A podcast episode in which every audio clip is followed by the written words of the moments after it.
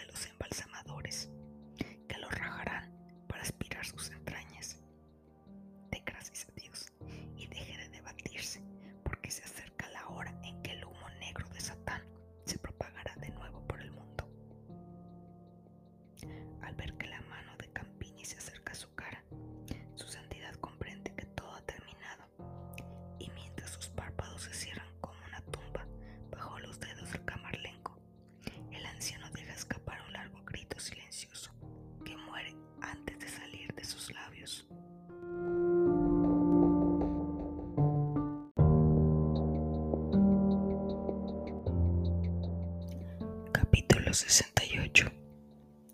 Avanzando lentamente por los sótanos del templo azteca, el padre Carso recorre las últimas representaciones que su antorcha arranca las tinieblas. Las tribus que no han recibido el fuego sagrado se lo roban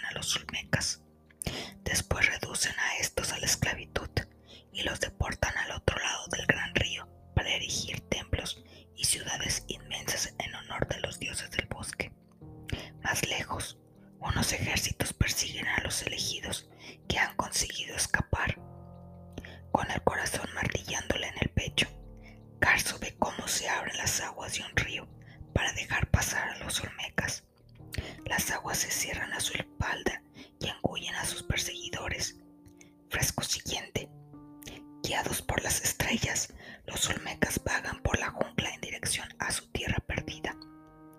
Por el camino, el chamán que guía la tribu escala un volcán.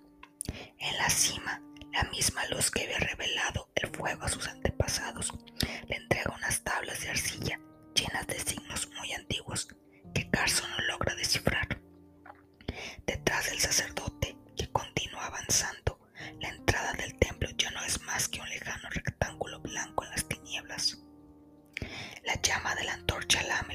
siguiente. Los olmecas han llegado a la tierra perdida, han construido ciudades maravillosas en honor de la luz. Han transcurrido varios siglos. Ebrios de riqueza y de orgullo, han empezado a construir una gigantesca pirámide para atravesar las nubes y llegar al sol. Han abandonado de nuevo la luz que los engendró y la luz se ha apagado. Ha ocurrido algo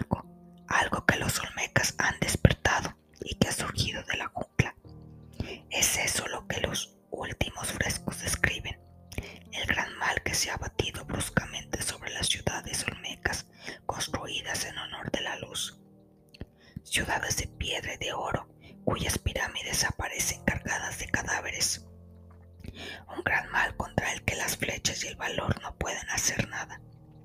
Columnas de mujeres y de niños huyen de las ciudades para ir a refugiarse a la jungla. Pero la jungla comenzado a marchitarse y un moho grisáceo ha contaminado los árboles. A la luz de la antorcha del padre Carso, la civilización olmeca está extinguiéndose. Tan solo queda musgo y lianas que cubren poco a poco las ciudades fantasma. Carso se detiene bajo